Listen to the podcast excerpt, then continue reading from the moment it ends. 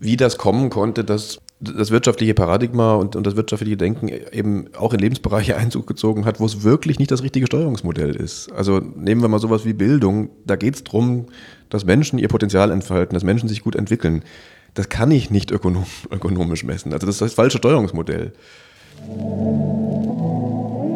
Willkommen bei Shift, dem Podcast für Transformation in Zeiten des Wandels. Mein Name ist Anne Grabs und ich gebe dir in diesem Podcast Impulse für deine Transformation. Außerdem interviewe ich Menschen, die sich persönlich oder beruflich verändert haben und teile mit dir ihre Erkenntnisse. Mein nächster Interviewgast ist Simon Bergler, Gründer von The Dive einem Creators Collective rund um die Themen neues Wirtschaften und neues Arbeiten, wo man sich ja mit verschiedenen Tools und Techniken für eine lebensdienlichere Wirtschaft einsetzt. Das ist Simon sehr, sehr wichtig und ähm, ja, auch er ist eben überzeugt, dass die Frage nach dem Sinn eben ganz an den Anfang gestellt werden muss, wie das ähm, ja Sinn für die Wirtschaft und auch für den einzelnen Mensch macht, was man da tut und wie man das tut. Und deswegen passt dieses Interview perfekt in unsere Purpose-Reihe und ähm, wir haben sehr viel über Komplexität gesprochen und über die steigende Komplexität im, in dieser Welt.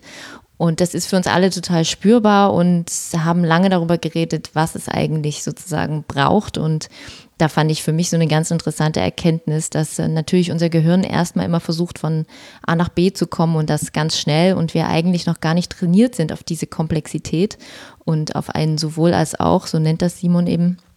Und das fand ich total interessant, ähm, da auch mal drüber nachzudenken, wie kommen wir denn ein, eigentlich da zu einem neuen Gehirnbewusstsein, wie man auch immer das nennt, um ja damit besser umgehen zu können und das auch aushalten zu können. Total spannend, also hört da unbedingt rein.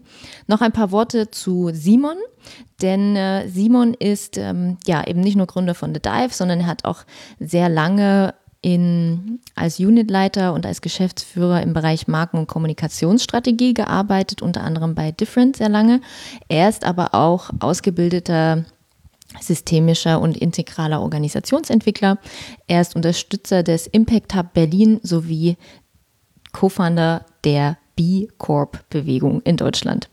Ja, alle Infos dazu natürlich auch noch in den Show Notes und ich würde jetzt sagen, Ton ab und viel Spaß mit dem Interview. Super. Lieber Simon, vielen Dank, dass das hier heute möglich ist und wir uns treffen konnten. Wir haben eine Stunde Zeit, deswegen legen wir los. Sehr gerne, herzlich willkommen. Das Erste, was ich gerne fragen möchte, ist, dass du einmal mit den Hörerinnen und Hörern deine größten drei Shifts teilst. Mhm. Hier bei Shift.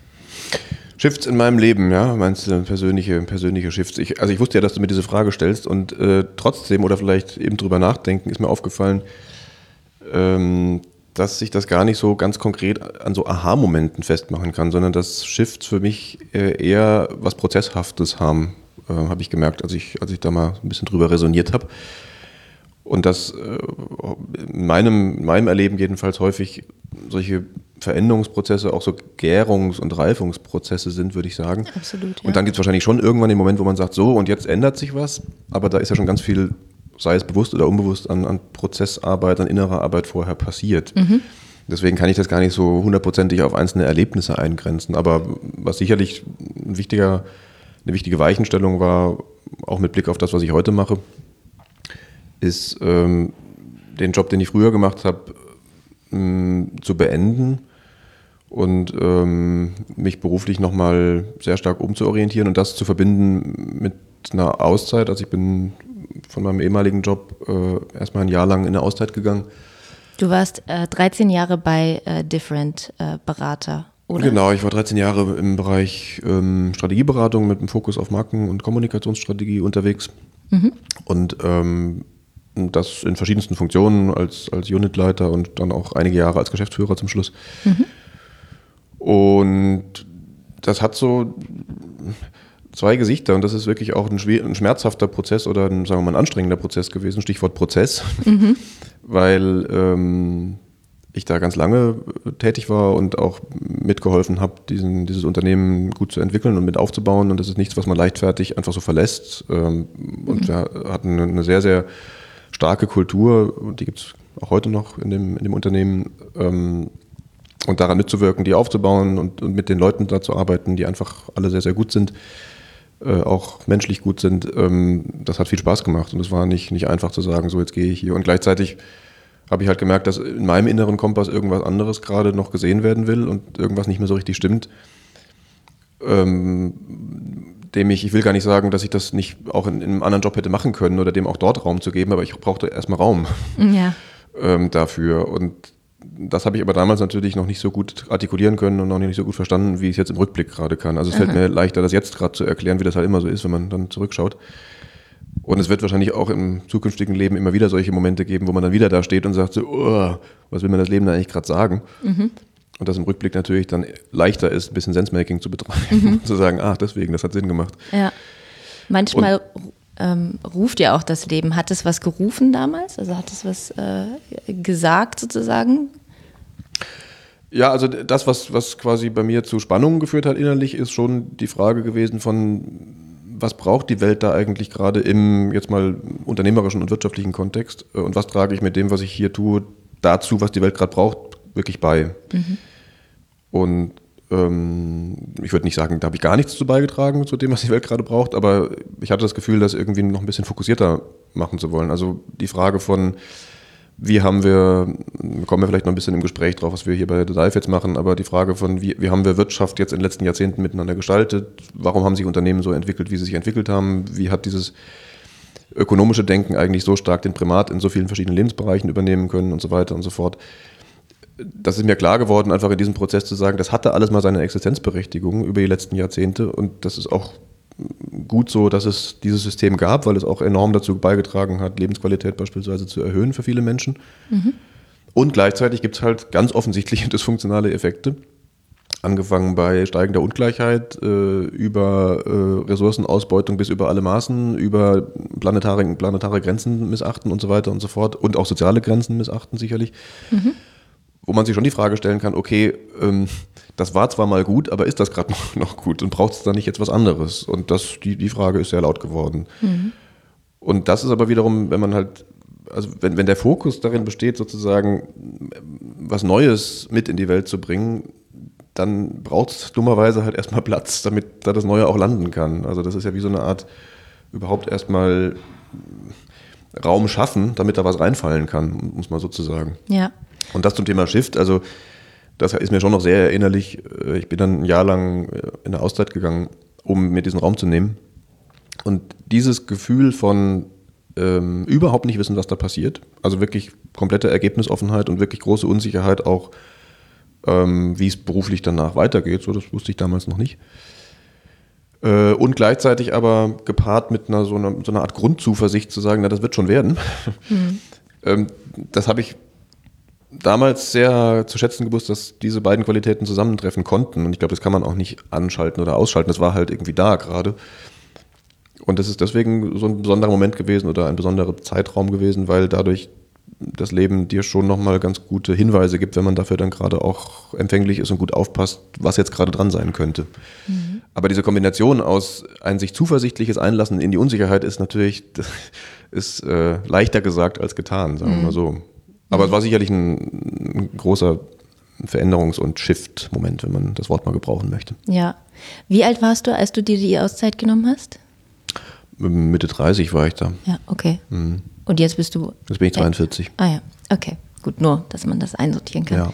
Okay, würdest du das, ähm, würdest du das jedem oder jeder so raten, so ein Jahr Auszeit? Bist du dann gereist? Das machen ja sehr viele. Oder bist du ja, bin ich auch, aber jetzt nicht ein Jahr lang am Stück, sondern ich war insgesamt so ein halbes Jahr ungefähr ähm, auf längeren Reisen und habe mir aber auch tatsächlich Zeit genommen, äh, eben gerade nicht irgendwie die ganze Zeit nur beschäftigt zu sein und, und, und neue Eindrücke aufzusaugen, ähm, sondern bin auch mal im Sommer zum Beispiel, ist ja auch in Berlin ganz schön, bin auch mal eine Zeit lang einfach hier geblieben und ähm, habe Freunde in Deutschland und Europa besucht und eben aber auch wirklich Zeit am Stück hier verbracht. Mhm. Ähm, und mir sehr stark verboten, in dem Jahr ähm, konkrete Konzepte oder sowas runterzuschreiben in der Frage von wie geht's weiter. Und das war fast das Anstrengendste daran. Also ich finde, so ein Auszeitjahr hört sich in der äußeren Form immer total hey, relaxed und äh, easy und so an. Und natürlich war das auch toll, also hatte auch mhm. eine Qualität, in der Freiheit unterwegs sein zu können.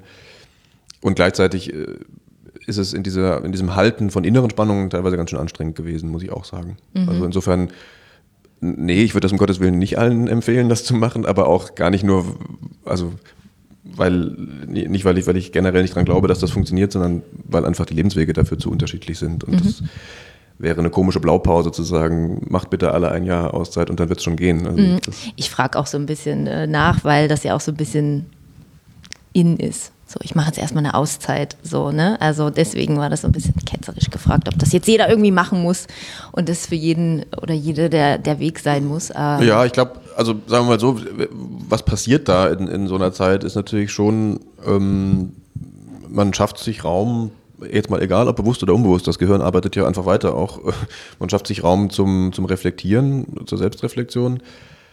Ähm, und das kann man natürlich auch in den Alltag integrieren. Also das ist vielleicht sogar die höhere Schule zu sagen, ich muss dafür nicht unbedingt ein halbes Jahr oder ein Jahr lang frei machen, sondern ich kriege das irgendwie in meinem ganz normalen Leben so hin, dass ich mich gut sehen kann. Und dann brauche ich vielleicht auch nicht diese, dann, dann sammelt sich das vielleicht gar nicht so an und dann brauche ich vielleicht auch nicht diesen Befreiungsschlag von einem Jahr oder was auch immer.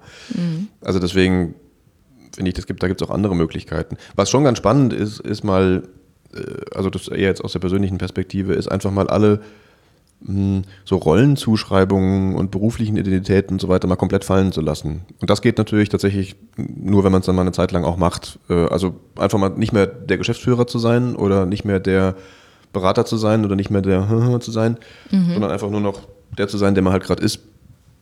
Das fand ich schon ganz, ganz interessant. Also wie viel Identität ähm, so am Beruflichen dranhängt und was passiert, wenn das, wenn das dann nicht mehr da ist und so weiter. Also durch diese Prozesse auch mal durchzugehen, das fand ich schon auch ganz spannend. Ja. Mhm. Ähm, hattest du dann auf dem Weg, es kam ja dann die Gründung von The Dive, ähm, nicht alleine, sondern zu dritt? Zu viert. Zu viert, okay. Gut. Ähm, sind die dir begegnet in dem Jahr oder kanntet ihr euch schon? Und äh, wie, wie war dann der Shift zur, zur Gründung? Irgendwann kam der Moment, wo du ja doch was aufgeschrieben hast oder doch irgendwie die Idee kam. Ich kannst du da noch mal was erzählen? Und was The Dive macht, Don? Ja. Ja. Da kann ich jetzt mehrere Stunden drüber sprechen. ähm, nee, also Methode. das, also das Aufschreiben hat in der Tat natürlich dann schon direkt nach dem Auszeitjahr angefangen. Das war genau, genau das, was ich dann nach diesem abgelaufenen Kalenderjahr gemacht habe, zwei Tage später, am 2. Januar oder so, habe ich dann angefangen, das mal, was bis dahin entstanden war, mir selbst mal zu erklären und das mal runterzuschreiben. Ähm, und ich bin dann für eine kurze Zwischenzeit äh, gestartet als, ähm, als freiberuflicher systemischer Organisationsentwickler, damals aber eben schon mit einem sehr starken Schwerpunkt auf diesen Transformationsthemen, zu denen ich gleich noch ein bisschen was sage. Und die, also das Zusammenkommen des, des, des Gründungsteams, das ist dann sehr, sehr intuitiv passiert tatsächlich. Also das finde ich nach wie vor auch ein bisschen Magic, wenn ich da so drauf zurückgucke, so ein bisschen Magie des Lebens. Und ich würde mir es zum Teil so mit Resonanz erklären und dem Resonanzprinzip, dass wenn man mh, so in der Energie ist, um die es vielleicht gerade geht, zum jeweiligen Zeitpunkt im Leben, dass dann die Wahrscheinlichkeit irgendwie ganz groß ist, dass man auch Leute trifft, die da ähnlich unterwegs sind und mit denen man dann vielleicht was gemeinsam anstellen kann. Äh, Und es war tatsächlich so, dass ich äh, zwei Monate später, nachdem ich wieder zurück war, ähm, bekannt gemacht wurde, muss man dazu auch sagen, mit, mit Jörn, also mit einem meiner Gründungspartner. Und der wiederum kannte aus seiner beruflichen Vorwelt äh, den, den Uli, das war dann quasi der dritte, der dazu kam. Und dann kam Nabil noch dazu, mit dem ich zusammen studiert habe, den kenne ich schon ganz lange. Ähm, und wir haben so beim regelmäßigen Austausch festgestellt, dass wir zwar aus sehr unterschiedlichen Perspektiven zu dem Zeitpunkt kamen, aber auf sehr ähnliche Themen geschaut haben. Und, das, und da waren wir gerade so in diesen Gründungsüberlegungen. Und dann haben wir gemerkt, hm, vielleicht hat das mit dir ja auch noch was zu tun und ähm, vielleicht machen wir das dann doch zu viert. Und so kam es zu diesem, zu diesem Gründungsteam. Und wir haben uns relativ viel Zeit gelassen dann tatsächlich. Also ähm, das war dann in den Jahren 2013, 14 haben wir das ziemlich stark erstmal reifen lassen. Jörn und ich haben in 2014 sowas veranstaltet, das nannten wir Impact Retreat. Und da haben wir uns einen Monat lang in Andalusien auf so einer Finca eingemietet und haben einfach Freunde und, und äh, gute Kollegen eingeladen mit der sehr diffusen Fra Fragestellung, äh, so welche neuen Qualitäten braucht die Welt eigentlich gerade und daran so ein bisschen gearbeitet oder es war so eine Mischung aus Arbeit und Beisammensein und ähm, ja, Sein. ähm, und in im Rückblick, also das hat- hatte jetzt keinen unmittelbaren Zusammenhang mit der The Dive Gründungsgeschichte, aber im Rückblick ist das natürlich schon nochmal ein wichtiger, äh, wichtiges Puzzlestück gewesen, dass wir da mhm. uns auch Zeit genommen haben, diesen Fragen so ein bisschen nachzuspüren. Mhm. Genau, und dann haben wir uns Anfang 2015 zusammengesetzt, dann wirklich konkret ähm, und angefangen, auch da uns nochmal mit, mit relativ viel Geduld und Ruhe uns klar darüber zu werden, was wollen wir eigentlich mit dem, was da am Entstehen ist, soweit wir das gerade sehen können. Also das ist ja immer auch eine gewisse Emergenz, die da wirkt, wo, wo, wo wir nicht sagen konnten, damals in fünf Jahren sind wir da und in zehn Jahren sind wir dort, aber so ein Gefühl für den Purpose zu bekommen, der uns hier antreibt auf der einen Seite und auch so ein bisschen für die Designprinzipien oder Guiding Principles, die uns wichtig sind. So, was soll diesen Aufbau dieses Unternehmens eigentlich leiten? Welche Grundgedanken? Mhm. Da haben wir uns nochmal einige Monate für Zeit genommen tatsächlich und haben dann formal zum Mai 2015 gegründet.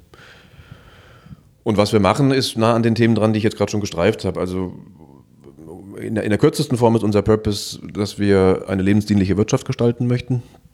Das heißt, wir fragen uns ähm, sehr, sehr laut und offen, ähm, wie können Menschen und Organisationen und Menschen in Organisationen dazu beitragen, dass ähm, wirtschaftliches Handeln sich verändert und damit auch ein anderer gesellschaftlicher Beitrag entsteht, sozusagen. Mhm. Und das hat ganz viele verschiedene Ebenen. Das hat die Ebene wirklich von Transformation von Zusammenarbeit, also wie begegnen sich eigentlich Menschen in Organisationen, ähm, wie entsteht da eine andere, andere Raum für, für Potenzialentfaltung und solche Fragen über Transformation von Organisationen, also auch strukturell. Wie kommen wir von eher pyramidalen Strukturformen in zeitgemäßere äh, Organisationsstrukturen, die auch komplexitätskompetenter sind, also die in irgendeiner Art und Weise auch besser mit dieser Komplexität da draußen umgehen können.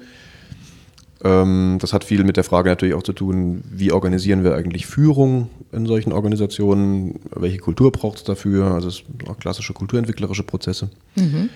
Bis hin zu auch Transformation von Geschäftsmodellen ähm, in der Frage von, wie kommen wir eigentlich von sogenannten Single-Bottom-Line-Geschäftsmodellen zu Triple-Bottom-Line-Geschäftsmodellen. Also wie können wir da ökonomische Ziele, ökologische Ziele, soziale Ziele und die entsprechenden Impacts, die dadurch entstehen durch unser Handeln, durch unser wirtschaftliches Handeln, wie können wir das besser ausbalancieren? Mhm.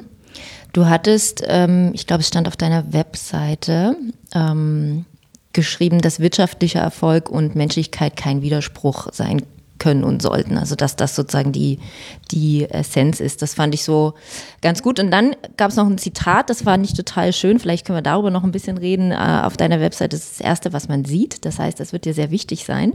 Es ist bisweilen eine unübersichtliche Zeit, aber es ist die beste Zeit, die Welt neu zu denken. Hm. Ja. Ich fand den total. Äh ich habe schon lange nicht mehr auf meine persönliche Webseite geguckt, ja, weil, ich, weil, ich sehr, weil ich sehr stark im Dive-Kosmos jetzt seit Jahren denke. Ja. Aber, aber ich, aber ich kenne ich kenn das, äh, den, den Satz natürlich noch, ja. ja. Ja. ja, ich fand den total gut, weil wir oft natürlich die, der, der Grad zur Überforderung oder ne, so, der ist, der ist eben auch sehr schnell da. Also, ne, wie sollen wir das alles lösen? Der Klimawandel, die Plastik, so.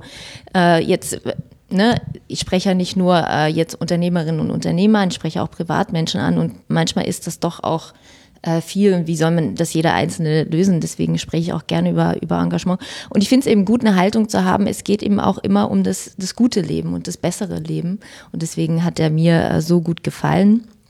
Ähm, vielleicht kannst du noch mal sagen, wie du, wie du an diese Herausforderungen herangehst. Du hast ja ganz viele Tools, Methoden, aber so, so im täglichen gibt es bei dir auch die Momente, wo du sagst, ja, total, klar. Also gerade wenn man sich mit diesem, mit diesem Themenkreis beschäftigt, einen lieben langen Tag, dann kann Verantwortung natürlich auch zur Last werden. Also ich finde, das ist äh, ein, ein, sensibles Ausbalancieren, dass man da in seiner Kraft bleibt und nicht das Gefühl hat, jetzt die Welt retten zu müssen. Also, ähm, weil das werden wir nicht schaffen.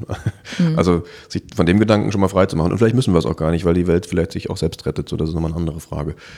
Aber ähm, also diese, diese Frage von Verantwortung stand einerseits, würde ich sagen, schon tatsächlich auch ganz am Anfang der, der The Dive-Gründung. Weil, wenn du mich fragen würdest, was ist so der wichtigste Gründungsimpuls gewesen, dann ist es nicht vor allem voran, andere darin zu begleiten in diesen Transformationen, das machen wir natürlich auch, sondern es ist eigentlich eher die Frage von, wie können wir einen, einen Prototyp bauen für eben so eine Organisation neuen Typs. Mit all den Fragen, die sich damit verbinden. Weil es halt leicht ist, ähm, wenn man das Gefühl hat, dass Wirtschaft sich transformieren könnte, da so hinzuzeigen und zu sagen, liebe Wirtschaft, transformier dich mal. Mhm. Äh, und es wird natürlich ein bisschen schwerer, aber vielleicht auch wirkungsvoller, wenn man mal liebevoll auf sich selbst zeigt und sagt, was kann da eigentlich mein eigener Beitrag drin sein und wie kann man vielleicht im Rahmen seiner Möglichkeiten, und das meine ich wirklich komplett demütig. Also das ist das, was wir halt gerade können. Aber wir können wir im Rahmen dieser Verantwortung, die wir da haben und im Rahmen dieser Möglichkeit, die wir haben, mit einem guten Beispiel vorangehen und versuchen, so ein paar Fragen vielleicht so zu lösen, dass sie idealerweise Inspiration auch für andere Leute sind. Mhm. Und, und so äh, muss man sich das auch eher vorstellen, was wir hier machen. Also wir nehmen uns durchaus auch Zeit und legen da Aufmerksamkeit drauf, ähm, uns selbst mit den ganzen Fragen, die ich eben genannt habe. Also wie sieht unsere Organisation strukturell aus? Wie sieht die kulturell aus? Wie sieht unser Geschäftsmodell aus? Wie kriegen wir diese Balance aus ökonomischen und ökologischen und sozialen Zielen hin und so weiter? Das sind alles Fragen, die wir uns hier täglich stellen. Und äh, wie ich gerade schon sagte, wir haben da weiß Gott nicht alle Antworten drauf, aber wir versuchen halt die Fragen erstmal zu hören und, und mit, mit, mit der Frage erstmal zu bleiben. Mhm. So. Und das ist dieser, dieser Verantwortungsthema, also ich habe da keine, keine so richtig scharfe Antwort drauf. Ich glaube, das ist wirklich eher eine Frage von persönlicher Selbststeuerung, den, diesen Verantwortungsbegriff nicht zu weit zu fassen, weil dann landest du im Burnout. Also wenn du, wenn du das Gefühl hast, ich bin verantwortlich für alles, was auf dieser Welt passiert, dann wird es sehr, sehr viel. Dann wird die Portion ein bisschen, bisschen groß, dann kannst du nicht mehr aufessen. Ähm, und da ist eine Wahrheit drin, weil natürlich in dieser Interdependenz, in der wir heutzutage leben und auch mittlerweile spürbar leben, ist es natürlich so, dass wir irgendwie für alles verantwortlich sind auf dieser Welt, ehrlich gesagt. Mhm. Aber dieser Gedanke, das jetzt alles richten zu müssen, der ist natürlich zu groß. Also da kannst du ja nur drunter zusammenbrechen, das geht ja nicht anders. Und gleichzeitig aber den, die Verantwortung auch nicht zu klein zu schneiden, weil, weil das führt halt dann eher zu so einem Detachment, dass man sagt, na dann habe ich da hab ich ja nichts mit zu tun. Ich lebe halt hier mein Leben, ist mir doch scheißegal, was da drüben passiert. Und dazwischen jetzt eine gute Gleichzeitigkeit und eine gute Balance zu finden, ich glaube, das ist eher das, also wäre so meine spontane Antwort darauf, wie man da einen guten Umgang mitfindet. Wie machst du das für dich? Also was ist dir das wichtigste Thema und wie, wie, wie machst du, wie, wie hältst du da für dich die Balance? Ich meine, du hast eine, eine Firma zu führen, klar, da ist es wichtig, aber so auch, auch für dich, was sind so die Themen, die dir besonders äh, nahe gehen? Naja, also auf einer, auf einer emotionalen und empathischen Ebene gehen mir nochmal ganz andere Sachen sicherlich nah, aber so, das, das, das Thema ist schon, das ist ein bisschen Lebensthema, glaube ich, ist schon ein, ein Blick mit einem gesunden Menschenverstand auf diese Art und Weise, wie wir äh, Wirtschaft hier betreiben. Mhm. Und wie, das, das, also da merke ich, da entsteht bei mir sofort Energie, wenn ich da, wenn ich darüber nachdenke, wie das kommen konnte, dass das wirtschaftliche Paradigma und, und das wirtschaftliche Denken eben auch in Lebensbereiche Einzug gezogen hat, wo es wirklich nicht das richtige Steuerungsmodell ist. Also nehmen wir mal sowas wie Bildung. Da geht es darum, dass Menschen ihr Potenzial entfalten, dass Menschen sich gut entwickeln. Das kann ich nicht ökonom ökonomisch messen. Also das ist das falsche Steuerungsmodell. Oder Gesundheit, wo es darum geht, dass Menschen Wohlbefinden erlangen und sich psychisch und physisch gut fühlen. Das, auch da, wie soll, das, wie soll das ökonomisch funktionieren? Und ich habe natürlich Verständnis dafür, dass äh, dass das so ist und glaube auch ehrlich gesagt, äh, da gibt es ein paar ganz interessante Erklärungen, warum das so ist, weil zum Beispiel das Thema Messung in Geld und Ausdruck in Geldwert natürlich immer so wahnsinnig gut Vergleichbarkeiten schafft. Mhm. Das ist eine der Sachen, die man halt wunderbar vergleichen kann. Ich kann sehr gut sagen, du verdienst 3,2 mal mehr als ich oder der hat 7,5 mal mehr auf dem, oder weniger auf dem Bankkonto als der andere. So, das ist immer gut auszurechnen mhm. und greifbar zu machen. Ich kann relativ schlecht sagen, du bist 1,6 mal glücklicher als ich oder der ist 3,7 mal zufriedener als ich. Und ich glaube, das ist das Verführerische an Geld, leider, ähm, dass es uns so eine Pseudomessbarkeit und so eine Pseudo-Vergleichbarkeit ermöglicht, und ich glaube, also das ist persönliche Vermutung, dass das so eine, eine dieser Root Causes ist, warum das so verführerisch ist, sozusagen alles zu ökonomisieren und alles, alles im Geld auszudrücken. Ja. Und das macht mir schon, ähm, also da so einen Blick des gesunden Menschenverstands mal drauf, drauf zu werfen und zu sagen, wie könnte es denn sein? Ähm, und wie können wir uns an den, an den eigenen Haaren da, da auch ein bisschen rausziehen? Und das auch vorzuleben mit all dem, was da dazugehört, auch mit all dem, was an persönlicher Transformation dazugehört, weil das ist ja alles andere als leicht, sich nicht an Einkommen zu messen oder ähm, zu vergleichen oder ähnliches. Also da stecken schon auch relativ fundamentale persönliche Transformationsbewegungen drin, finde ich. Aber das mhm. ist was, was mich sehr, was ja. mich sehr umtreibt. Ja, ich finde es total interessant, weil ähm, ich habe eher den Eindruck, dass es eine große Sehnsucht gibt, eben sich nicht immer an, also natürlich es braucht Geld, das Geld gibt Freiheit, Geld ne, gibt Sicherheit und all diese Dinge, aber ähm, ich habe so den Eindruck, dass viele ähm, eben genau nach diesen anderen Parametern eben suchen ne, und zu sagen, ich will mein Leben noch aufwerten mit zum Beispiel Glück als Indikator oder mit äh, mit Reisen oder mit Gesundheit oder mit guter Ernährung oder was auch immer, dass da, dass sie, dass da eigentlich eine große Sehnsucht da ist äh, schon, ähm, da auch andere, äh, ja, sich zu bereichern am Leben. Ähm, ja. Total. Die, Fra die, Frage ist halt so ein bisschen, wo kommt das alles her? Ähm, so, und da kann man jetzt natürlich verschiedene Ebenen auseinanderhalten. Und vielleicht also nochmal einen Satz vorweg zu diesem Thema ök ökonomische Ziele und andere Ziele. Also für mich ist die, die kleinste Formel dessen, was im Moment gerade passiert da draußen in der Welt und das, wo auch Unternehmen und auch Menschen so langsam sich reinentwickeln, ist von so einem Entweder-Oder in ein sowohl als auch.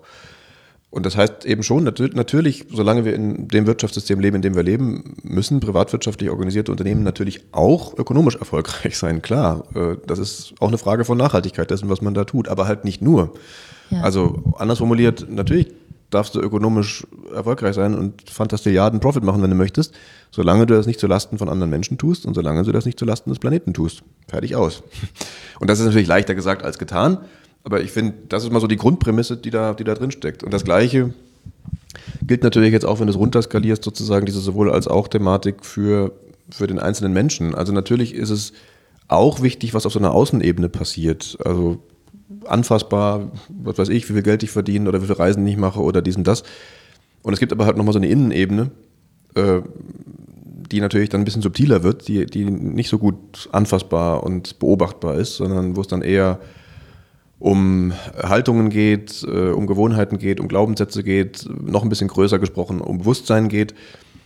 Und äh, da ist natürlich, natürlich nur die Frage, welchen inneren Standort habe ich eigentlich in mir selbst, der dann auch zu mehr oder weniger Zufriedenheit oder zu mehr oder weniger Glücksempfinden beispielsweise führt. Ja. Also an der Stelle sind die, die Dinge natürlich auch sehr stark miteinander verbunden und, verkoppelt. Ja, ja finde ich einen total wichtigen Punkt, weil ich hatte in, in der ersten Folge die Change-Formel vorgestellt und eben auch gesagt, dass ähm, es ja immer sich vom Plateau zu Plateau bewegt. Also man sich selbst, wenn man sich transformiert, dann natürlich immer eine Stufe auch. Deswegen sagt es gerade, ja, welcher innere Standort, welchen habe ich da gerade? Ja, super. Also kann ich total äh, mitgehen. Lass uns mal über Holocracy reden.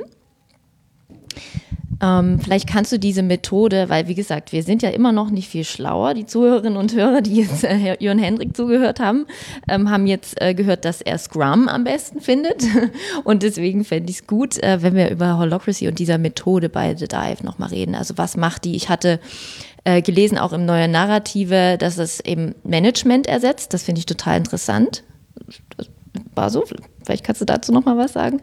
Genau, und dann, was das im Einzelnen, wie ihr das im Einzelnen auch wirklich umsetzt, weil ich, ähm, so wie ich es jetzt gelesen habe, ähm, ist es doch äh, ja mit sehr viel Selbstorganisation und auch Selbstreflexion verbunden. Und ähm, ich frage mich halt, ob das ja den ein oder anderen, die ein oder andere vielleicht doch äh, auch überfordern kann, wenn das noch mhm. gar nicht so ausgebildet ist, das Plateau. ja. Ja, kann ich gern versuchen, so ein bisschen zu beschreiben und als erste Antwort auf die Frage, natürlich ist das erstmal anspruchsvoll, so wie halt jede Veränderung und alles, was man lernt, erstmal anspruchsvoll ist, weil es halt irgendwie ein neue, neues inneres Puzzlestück ist oder eine neue Zutat und das ist also ist erstmal Integrationsaufwand, das, das aufzunehmen. Aber also vielleicht mal von draußen drauf geguckt, ähm, ich würde es, habe ich ja ganz am Anfang schon gesagt, ich würde es für uns bei The Dive eher mit dem Thema Selbstorganisation überschreiben und nicht so sehr mit dem Thema Holocracy weil ähm, wir da nicht so sehr dogmatisch oder methodendogmatisch oder ansatzdogmatisch sind. Ähm, Holocracy ist ein Modell für Selbstorganisation, auch ein sehr gutes und wir haben viele Zutaten daraus auch zum Beispiel für uns selbst übernommen und haben auch so ein Framework gebastelt, das nennt sich Loop bei uns, wo wir versucht haben, auf eine sehr agnostische Art und Weise, also eben nicht methodengebunden mal hinzugehen und zu sagen, was steckt denn in diesen ganzen verschiedenen Ansätzen, ob das jetzt Scrum oder Holocracy oder Design Thinking oder Scrum of Scrums oder was weiß ich was ist oder Soziokratie, was steckt denn da eigentlich an Essenz drin und an Tugenden drin äh, und warum entwickelt sich das eigentlich gerade und was davon können wir verwenden, um nicht so sehr das Zielbild zu beschreiben, sondern eher einen Weg zu beschreiben und einen Prozess zu beschreiben. Also viele Organisationen stellen sich im Moment gerade die Frage, was kommt nach der Pyramide?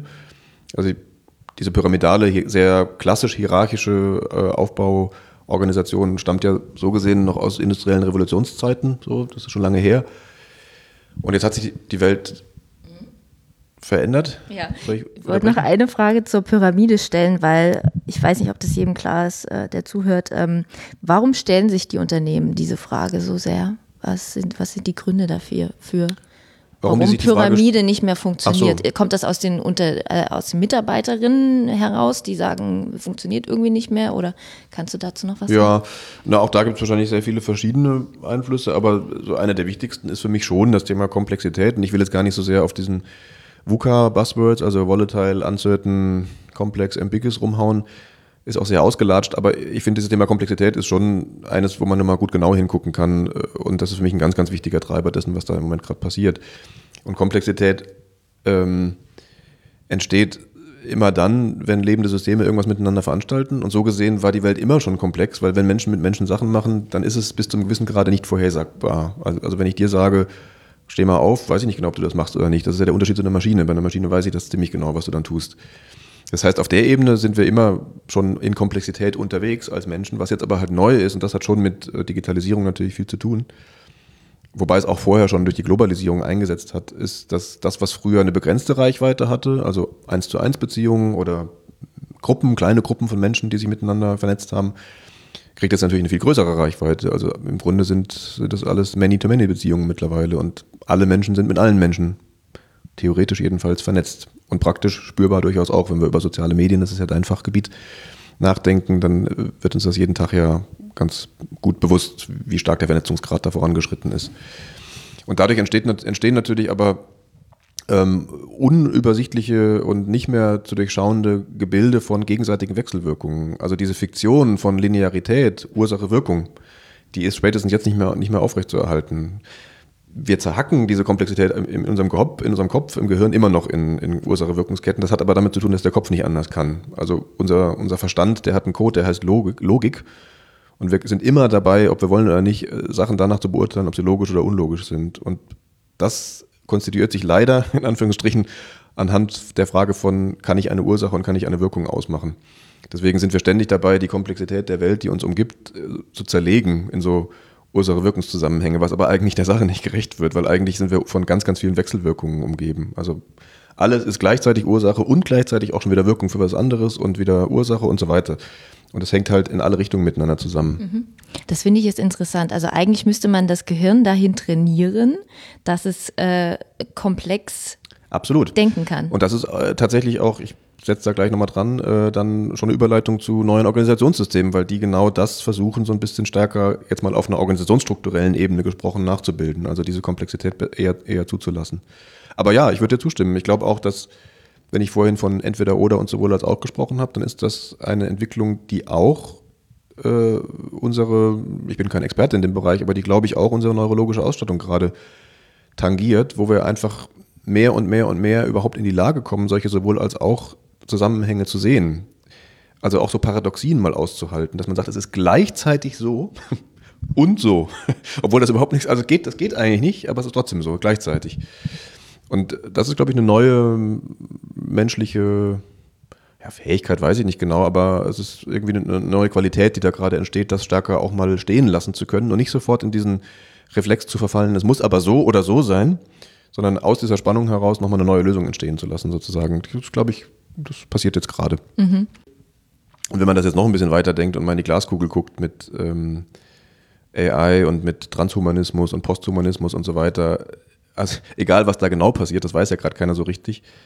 Ähm, aber was, glaube ich, relativ klar zu beantworten ist, ist, dass Vernetzungsgrade eher noch steigen werden. Nämlich nicht nur Vernetzung zwischen Menschen, sondern dann irgendwann auch Vernetzung zwischen Maschinen und dann, und auch das ist ja schon, schon Realität, auch Vernetzung zwischen Menschen und Maschinen. Also die, die Mensch-Maschinen-Schnittstelle, die Gehirn-Maschinen-Schnittstelle gibt es schon.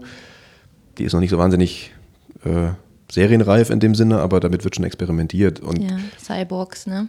Genau, und deswegen sage ich, also auch da kann jeder jetzt sich so ein bisschen seine eigene Fantasie mal ausmalen, was da passiert. Aber ich glaube, das, was man sagen kann, ist schon, dass Vernetzungsgrad sich weiterhin erhöhen wird und damit eben auch diese Anmutung von, von Komplexität sich weiterhin erhöhen wird. Und an der Ecke sind natürlich ähm, so klassische Organisationsformen nur begrenzt kompetent. Und das heißt nicht, dass es die nicht mehr braucht übrigens. Das finde ich auch total wichtig zu betonen. Ich finde, in dieser ganzen Agilitätsdiskussion wird ganz, ganz oft mit, mit agilen Kanonen auf, auf lineare Spatzen geschossen. Also das macht auch nicht so wahnsinnig viel Sinn. Es gibt natürlich immer noch Probleme in Unternehmen, die einfach sind oder die maximal kompliziert sind und eben nicht komplex. Und immer dann, wenn es um solche Themen geht, ist es auch nach wie vor total sinnvoll, mit den alten Instrumenten zu hantieren, die wir jetzt die letzten Jahrzehnte entwickelt haben. Sei es auf einer Zusammenarbeitsebene, also eher so Wasserfallmodelle, wie man so schön sagt. Also mache ich Schritt 1 und dann Schritt 2 und Schritt 3 und plane das auch schon lange im Voraus. Und eben auch sowas wie pyramidale Organisationsprinzipien, weil die haben ja auch ihre Vorteile, ganz klar. Also klare Allokation von, von Kompetenzen und von Entscheidungen, auch Beschleunigung von Entscheidungswegen und so weiter. Da steckt ja auch ganz viel Ressource drin. Nur immer dann, wenn es halt um Themen in, in, Unternehmen geht, wo es wirklich eher, wo der Anteil an Komplexität einfach steigt, da sind natürlich diese Lösungsmechanismen nicht mehr so wahnsinnig tauglich. Und das kriegen wir halt gerade mit. Andersrum formuliert, immer da, wo es im Unternehmen um Wiederholbarkeit, um Standardisierung, um geregelte Prozesse geht, da sind die alten oder älteren Betriebssysteme immer noch auch kompetent. Mhm. Ähm, und gleichzeitig muss man natürlich jetzt auch sagen, das sind ausgerechnet leider die Bereiche, in denen es immer weniger Menschen brauchen wird. Also alles, was wiederholbar ist, alles, was standardisierbar ist, wird stärker, stärker, stärker, stärker von AI und von Robotics und von äh, künstlicheren Intelligenzen übernommen werden. Das, ich glaube, das ist eine Entwicklung, die können wir jetzt ganz gut absehen. Und aus der Perspektive macht es natürlich für jede Organisation Sinn, sich schon mal so langsam darüber Gedanken zu machen, wie denn vielleicht auch ein organisationaler Umbau aussehen könnte. Ja. Was macht denn die Loop-Methode, dass sie mit der Komplexität besser umgehen kann? Kannst du das an einem Beispiel erklären oder ja, ganz konkret? Ja, ich frage mich gerade jetzt für die Hörer, ob es schlau wäre, nochmal kurz so zwei, drei generelle Prinzipien von Selbstorganisation äh, zu erklären und dann kann ich gerne auch nochmal auf unseren Ansatz da eingehen und was wir damit machen. Also mh, wenn wir über Holacracy reden oder über Selbstorganisation, dann gibt es halt ein paar Prinzipien, die dem zugrunde liegen. Und ein Prinzip, äh, ein, für mich so das, das Wichtigste ist eigentlich die Trennung von, von Rollen und Personen. Also das heißt, in der klassischen Organisation kleben die Rollen ja sehr stark an, an, an der Person dran. Also wenn ich Geschäftsführer bin, bin ich Geschäftsführer.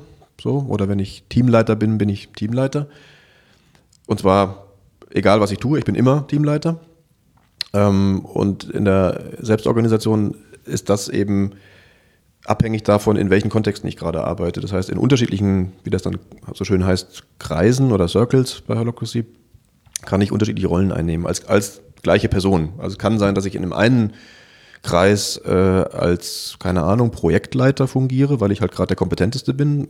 In einem anderen Kreis bin ich aber vielleicht Praktikant, in Anführungsstrichen, weil ich da gerade was lernen möchte oder weil ich mich da entwickeln will. Und diese Multiperspektivität die ist schon fordernd. Also zu deiner Frage vorhin, das ist natürlich erstmal was Neues, weil du, ich muss mir ja ständig die Frage stellen, mit welchem Hut und mit welcher Rolle bin ich jetzt eigentlich hier gerade in welchem Kreis oder in welchem Kontext unterwegs. Und das ja. braucht ein bisschen Übung. Und gleichzeitig schafft es natürlich aber total viel Entlastung, weil in klassischen Unternehmen ist es ja so, dass der Chef immer der Schlauste sein muss, in Anführungsstrichen, was ja nie der Realität entspricht. also äh, auch aus eigener Erfahrung gesprochen übrigens. Ich bin gar nicht der Schlauste, auch nie gewesen. Und äh, auch, also auch in meinen geschäftsführenden Positionen beispielsweise. Und das auch mal in der Organisation und in der Organisationsstruktur auch abbilden zu können und zu sagen, nee, das ist, die, diese Rolle ist hier eher eine, keine Ahnung, Expertenrolle, diese Rolle ist vielleicht eher eine beitragende Rolle, diese Rolle ist vielleicht eher eine lernende Rolle. Ähm, das schafft, finde ich, also, äh, Handlungsspielraum, um es vielleicht mal, mal so zu nennen. So, das ist ein Grundprinzip, Trennung von Rolle und Person. Ein zweites wäre das Thema ähm, spannungsbasiertes Arbeiten. Das heißt, ähm, Spannungen, wenn Spannungen entstehen, das nicht als Igitt, da ist ein Konflikt, irgendwie rauszudrücken, sondern im Gegenteil, das eigentlich reinzuholen und die, diese Spannung, mit dieser, mit dieser Spannung zu arbeiten und die zu integrieren. Also zu sagen, Spannung ist, ist kein Bad-Thema, sondern eine Spannung ist erstmal eine Information und ein, förderlicher Entwicklungsimpuls eigentlich. Und eher quasi auf der Grundhypothese aufzusetzen, zu sagen, natürlich entstehen immer Spannungen in Organisationen. Wenn Menschen mit Menschen Sachen zusammen machen, dann wird immer irgendwas nicht funktionieren, das ist ja klar. Sei es auf einer operativen Ebene, irgendein Projekt läuft nicht oder ein Prozess läuft nicht, sei es auf einer ähm, Governance-Ebene, wie, wie sind wir hier mit den Rollen eigentlich unterwegs, wie ist unser Betriebssystem oder sei es halt natürlich auch auf einer zwischenmenschlichen Ebene, dass einfach Menschen äh, emotional miteinander ein Problem haben. Und dann ist die Frage, wie gestalte ich eigentlich Räume in der Organisation so, also Räume im übertragenen Sinne, dass diese Spannungen prozessiert werden können und integriert werden können und dass damit die Organisation lernen kann und, und nach und nach besser werden kann sozusagen. Und das wäre auch schon das dritte wichtige Prinzip, nämlich diese ähm, stetige Veränderbarkeit der Organisation, also das als Grundmodus zu begreifen, dass man sagt, eigentlich arbeiten wir den ganzen Tag immer dran, die Organisation ständig weiterzuentwickeln. Und die sieht eigentlich fast an keinem Tag, jetzt mal überspitzt gesprochen, an keinem Tag so aus wie am Tag zuvor, sondern es gibt eine Regelhaftigkeit, das ist natürlich sehr wichtig, also auf der Metaebene gibt es natürlich schon wiederum Regeln, wie die Organisation sich verändert, aber dass sie sich dauernd verändert, das ist im Prinzip given, also das ist relativ klar. Mhm. Und jeder ist auch aufgerufen, an dieser Veränderung, an dieser ständigen Anpassung der Organisation mitzuarbeiten. Ich frage mich gerade, ob gibt es dann manchmal den, das Momentum, dass jemand in so andere Rollen so abdriftet. Also sagen wir mal, es gibt die Rolle des Projektleiters und dann ist er aber eben manchmal in Meetings der Praktikant und fühlt sich halt total wohl äh, in der Praktikantenrolle. Also wie kommt man dann zurück in seine To-Do-Abarbeitungsrolle oder so, ich weiß nicht, ähm, und ähm, verliert sich nicht in anderen Rollen, weil ich kann mir vorstellen, es macht ja auch Spaß, einfach mal dazu zu lernen oder einfach mal nur zuzuhören und, und nicht in seinem Ding zu sein. Oder jemand kann sich nicht darauf so gut einlassen. Ja, also das Beispiel mit Projektleiter und Praktikant war natürlich auch ein bisschen jetzt polarisierend gemeint. Ja, also ich habe es direkt aufgenommen. Ja, ja. Also die Range ist in der Realität wahrscheinlich dann vielleicht auch nicht ganz so groß, aber naja, das ist schon eine Frage, also auf der Außenebene ist das äh, auch eine Frage von guten Methoden, die dir dabei helfen, sozusagen den Überblick dazu behalten. Und wir denken, jetzt mal aus der eigenen Erfahrung gesprochen, wir denken schon sehr stark einfach in diesen Rollen und in diesen Kreisen, in denen wir unterwegs sind. Und je nachdem, was dieser Kreis gerade macht, ergeben sich ja eben unterschiedliche To-Dos und unterschiedliche Aufgabenpakete und so weiter und so fort. Und das wiederum jetzt gut zu organisieren, auch in dieser Multiperspektivität, dass ich das alles über alle Kreise hinweg und über alle meine Rollen hinweg im Blick behalten kann. Das ist einerseits sicherlich auch eine Innen Innenfrage, also eine Mindset- und Haltungsfrage, aber es ist natürlich auch eine Außenfrage. Also welche Methoden nutzen wir da? Und wir arbeiten zum Beispiel bei uns relativ viel mit Getting Things Done, was so ein Selbstmanagement-System ist, was genau dafür helfen kann, zu sagen, wie kann ich das, was zu tun ist, aus meinen unterschiedlichen Rollen heraus gut im Blick behalten, wie kann ich das gut für mich priorisieren, so dass ich nicht, nicht das Gefühl habe, von, von der Welle an To-Dos über, überrollt zu werden, sondern eben auf der Welle zu surfen. Mhm. Ähm, das, das, für das gilt das Gleiche, was ich vorhin zu diesem Rollenthema generell gesagt habe. Es braucht ein bisschen Übung da drin. Und das ist ja genau der Witz an der Sache, weswegen wir auch andere Organisationen darin begleiten, weil das, weil das natürlich Prozesse sind, sind Veränderungsprozesse. Das, das reicht nicht, da mal einen Teamworkshop zu machen und dann hat man es, sondern es ist wie mit Gewohnheiten, also auch, auch persönliche Gewohnheiten, die entwickeln sich auch über einen Zeitraum von mehreren Wochen oder gar Monaten. Und so ähnlich muss man sich das auch vorstellen. Das ist ja nichts anderes als eine organisationale Gewohnheit sozusagen. Also die alte Gewohnheit ist halt, der Chef sagt mir, was ich zu tun habe, jetzt mal überspitzt formuliert. Und die neue Gewohnheit ist dann eben eine andere. Und das, und das jetzt miteinander zu ersetzen, das geht natürlich nicht von jetzt auf gleich. Und es ist auch okay, da drin Fehler zu machen und dann eben daraus zu lernen und wieder besser zu werden, wenn es geht. Was sind denn so die größten Stopper, wenn ihr in Organisationen äh, damit geht? Also, weil du sagst, das ist ja ein Prozess. Ich kann mir vorstellen, dass manche da auch so, mm, bitte nicht. Und bei anderen leuchten die Augen. Äh, ja. Was sind so, was sind die größten Herausforderungen? Naja, also für uns ähm, ist natürlich schon wichtig, dass sagen wir mal, so eine gewisse Grundoffenheit diesen Themen gegenüber da ist. Und da gucken wir auch relativ gut hin.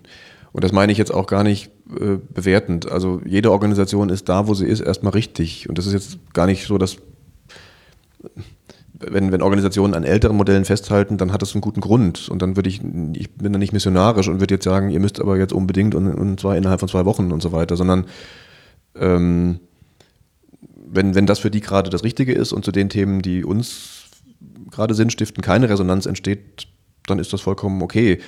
Was für uns dann aber wichtig ist, ist das gut zu erkennen.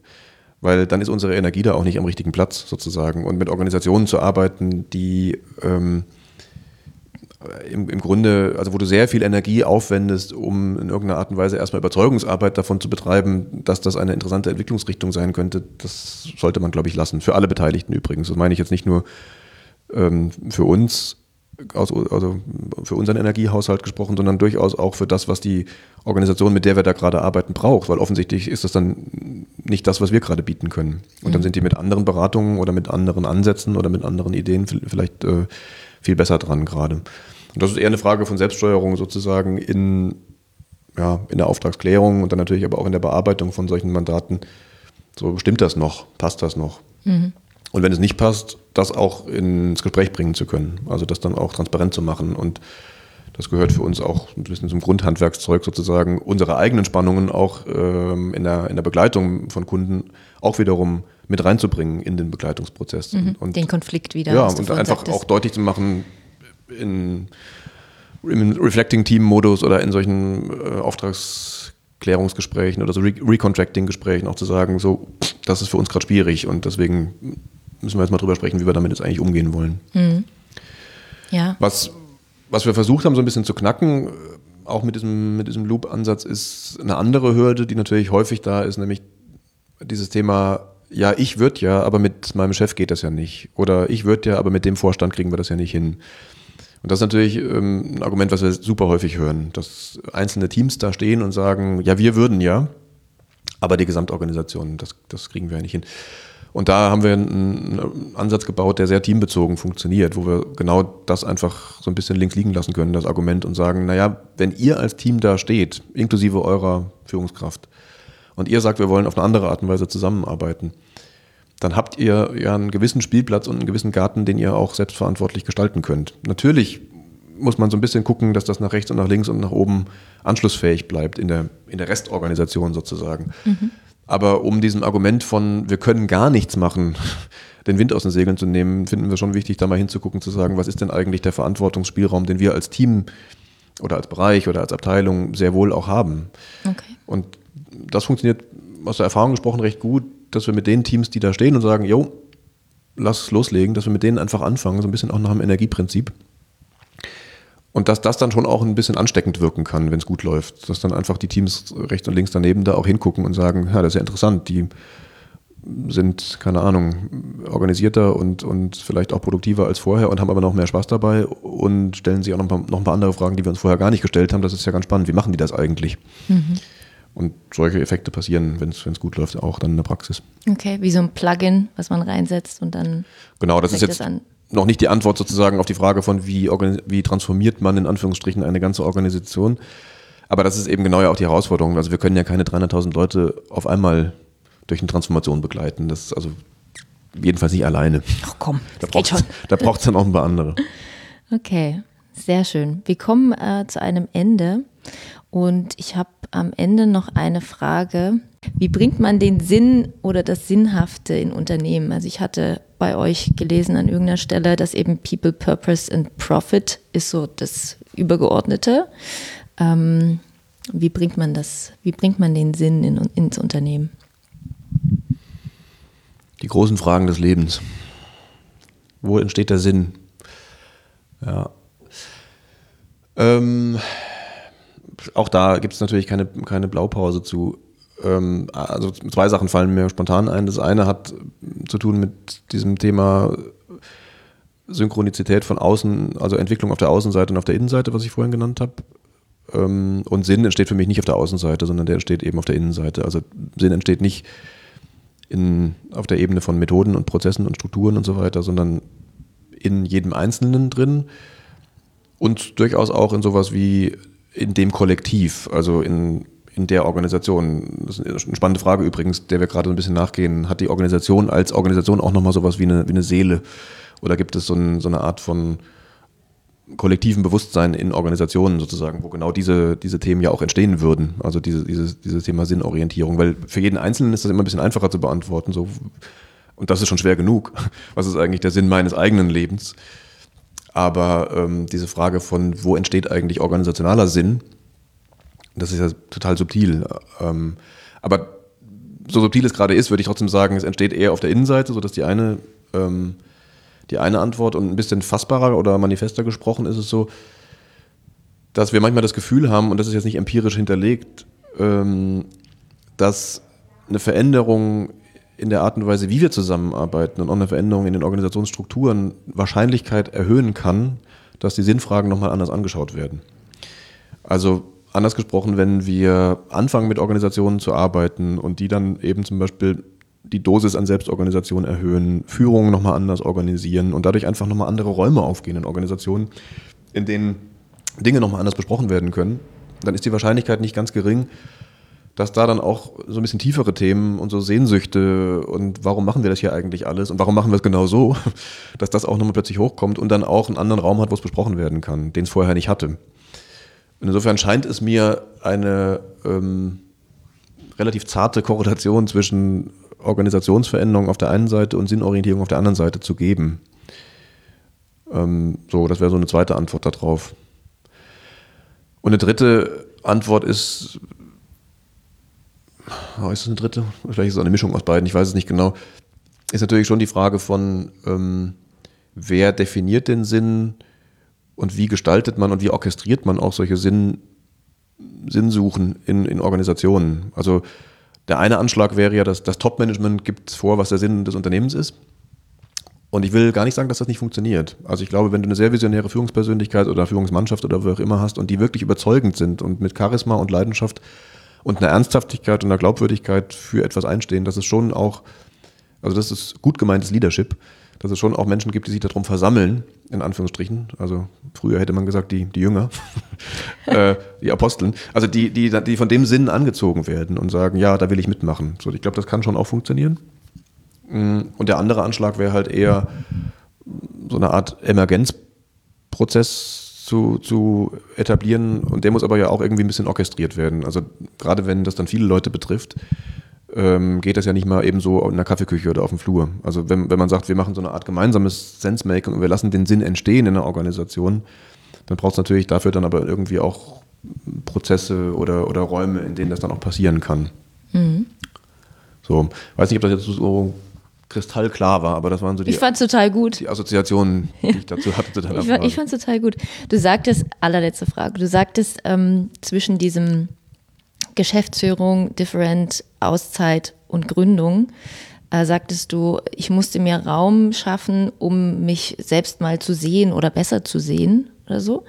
Ähm, und deswegen wäre die abschließende Frage, ob du dich jetzt besser siehst. Also ob dieser Shift von Different zu, zu Gründung und The Dive und die ganzen Themen, ob du ja jetzt dich besser sehen kannst oder ob, genau, ja. Naja, ich glaube, das ist ähm, wahrscheinlich eine lebenslange Aufgabe, wo ich auch nicht so ganz genau weiß, ob man eigentlich es merken würde, es da zur Meisterschaft gebracht zu haben. äh, also natürlich habe ich mir, mir, fällt ein Zitat von, ich glaube, das geht auf, auf C.G. Jung zurück und auf diese Lebensuhr, der, der sagt, man hat aus jeder, von jedem Abschnitt seines Lebens einen einzigartigen und unverwechselbaren Blick auf sein Leben. Und ich glaube, also das ist ein bisschen fast schon Binsenweisheit, aber das ist nicht ganz falsch. Also man, es verändert sich ständig natürlich der Blick aufs eigene Leben und auch auf die eigene Person. Ähm, sogar wenn man gar nichts dafür tun würde, glaube ich, würde sich das verändern. Mhm. Und jetzt ist es natürlich schon so mit den Themen, mit denen wir uns beschäftigen, da geht es ja schon sehr stark, wir haben es ja ein paar Mal im Gespräch auch gehabt, auch um die Frage von, ähm, wie entwickle ich mich selbst als Mensch da drin weiter, wie kann ich ein Bewusstsein dafür schaffen, mh, hm, wie ich selbst eigentlich, von welchem, von welchem Standort aus ich selbst in die Welt gucke und wie ich auch Teil vielleicht dieses großen Ganzen hier bin oder dieses größeren Prozesses. Ähm, ja, und da glaube ich, fängt man an, halt immer mehr so kleine Stück für Stück für Stück immer mehr davon zu sehen. Und gleichzeitig bin ich weit davon entfernt zu sagen, ich habe es verstanden. Also habe ich nicht. Und habe weder das Leben noch mich selbst gut verstanden. Und wahrscheinlich wird das im Leben auch nicht passieren. Also scha schauen wir mal. Okay, dann vielen Dank für das Interview und deine Offenheit und die ganzen Insights. Ich fand es wahnsinnig spannend. Ich könnte jetzt auch noch zwei Stunden reden, aber ich würde jetzt hier einfach mal auf Stopp drücken. Vielen Dank. Sehr gerne. Ja, schön, wenn du jetzt hier bis zum Ende zugehört hast. Das freut mich sehr. Ich ähm, kann mir vorstellen, dass bei dem einen oder anderen oder der einen oder anderen der Kopf etwas raucht. Ähm, ich liebe ja sowas, wenn man in Welten und äh, Gedankenkonstrukte abdriftet und sich mal Gedanken darüber macht, was ähm, ja in der Zukunft, vielleicht sogar schon nahen Zukunft mit ähm, AI und äh, KI, also künstliche Intelligenz und äh, Artificial Intelligence, was es dann so braucht. Und äh, eine Essenz dieses Interviews war ja eben auch, dass äh, wir unser Gehirn trainieren müssen, äh, komplexer zu denken und ähm, ja, eine neue Bewusstseinsebene zu bekommen total spannend. Also ich überlege jetzt wirklich nochmal mehr in dieses Thema einzusteigen und auch ähm, ja, mir nochmal die Frage zu stellen, brauchen wir ein neues Bewusstsein? Das könnte vielleicht eine der nächsten Solo-Folgen mit mir sein. Ja, ich freue mich, wenn dir das Interview gefallen hat und du diesen Podcast abonnierst. Go for it. Und ja, du kannst auch gerne auf Instagram folgen, at theshift-podcast ist der Instagram-Name. Da gibt es immer Updates zu den neuen Folgen. Und ja, ich freue mich. Bis zum nächsten Mal. Mach's gut. Tschüss.